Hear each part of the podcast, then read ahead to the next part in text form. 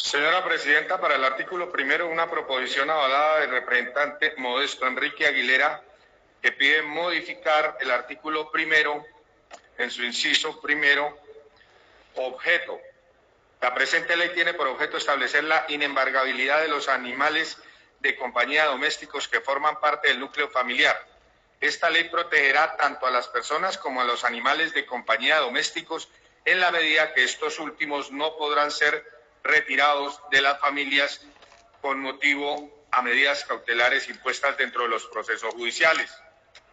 Para el artículo segundo, proposición que presenta el representante Faber Alberto Muñoz Cerón, que pide modificar el artículo segundo,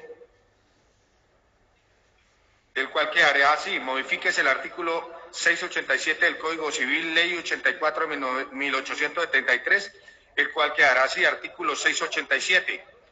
Animales bravíos domésticos, animales de compañía domésticos y domesticados. Se llaman animales bravíos o salvajes los que viven naturalmente libres e independientes del hombre, como las fieras y los peces.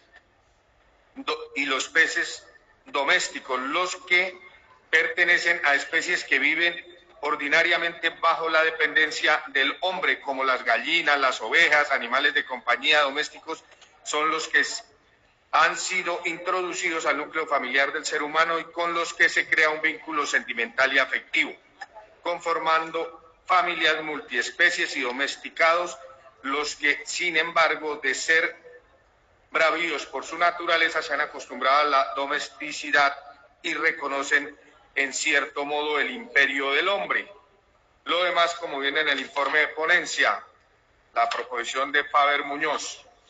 Para el artículo tercero, una proposición de Oscar Leonardo Villamizar que pide la eliminación del numeral 17 de este artículo. Esas serían las tres proposiciones avaladas, señora presidenta, para el articulado.